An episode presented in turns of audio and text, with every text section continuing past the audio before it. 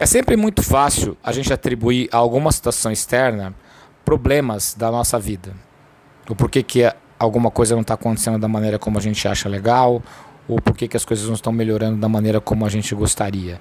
Né? E eu sempre pergunto para os meus alunos, para as minhas alunas, para mentorados, nas clínicas que eu sempre estou visitando, né? O que, que te impede de melhorar sempre? De faturar mais? De ter mais paciente?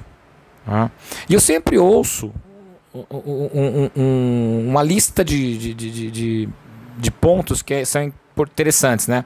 Ah, as coisas não estão indo, o consultório não evolui, e a pandemia, e não sobra tempo nem dinheiro para eu investir, eu não tenho lucro, a vida não anda aqui dentro, eu estou desiludido com a profissão. E eu só tenho uma coisa para falar sobre isso. Isso é um sintoma.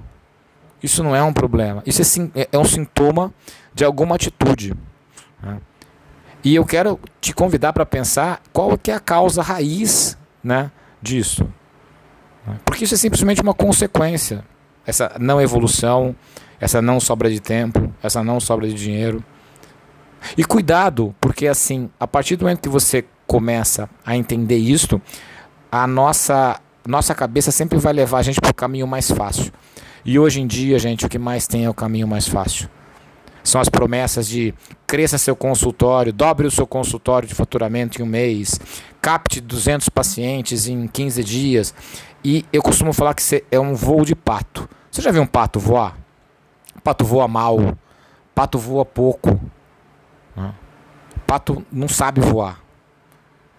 Então o que, que acontece? Você entra nessas, nessas promessas e é legítimo às vezes, porque, poxa, todo mundo quer melhorar e você não consegue se sustentar em relação a isso.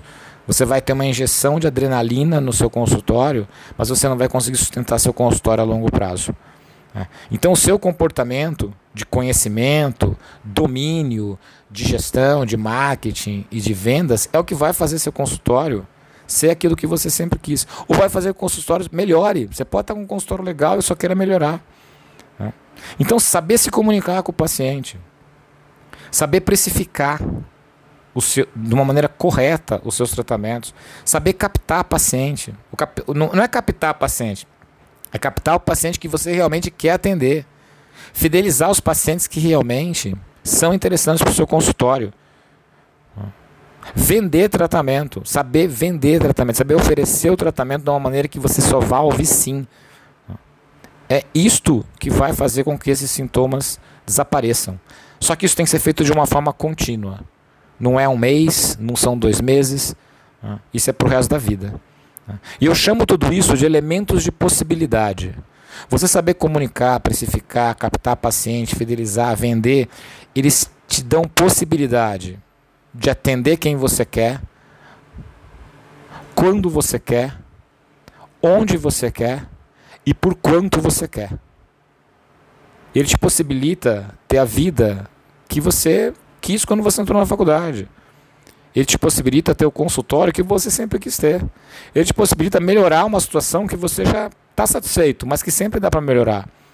De ter o paciente, um paciente legal, ter uma agenda realmente cheia, né? ou adequada àquilo que você quer. Você não ficar chateado com a sua profissão. Né? A sua conta fechar todo mês. Né? Atender realmente na especialidade que você sonha ou que você gosta. Né?